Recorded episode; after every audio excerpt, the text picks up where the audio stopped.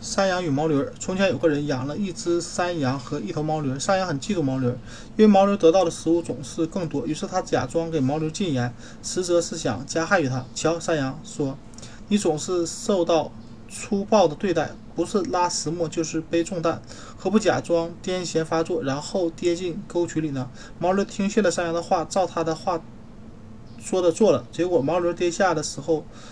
严重擦伤，弄得伤痕累累。主人请来医生，拜托他务必把毛驴治好。医生说，有一种药可以治好毛驴，而这种药需要用山羊的肺才能制成。从此如此，他们宰了倒霉的山羊，山羊就是这样自掘坟墓，而毛驴倒是得救了。害人终害己。